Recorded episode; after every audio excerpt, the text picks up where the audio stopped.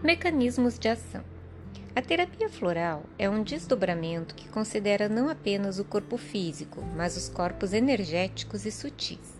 O ser humano é visto de forma integral nos seus aspectos físico, mental e emocional, e são interligados e interdependentes, funcionando como um sistema no qual o desequilíbrio de um dos aspectos afetará todos os outros. Define-se a essência vibracional como um preparado natural que mantém um padrão vibracional com a capacidade de entrar em ressonância harmônica com o ser. Ao atuar como um princípio catalisador, ativa processos de expansão e transformação da consciência, despertando a harmonia e o equilíbrio energético.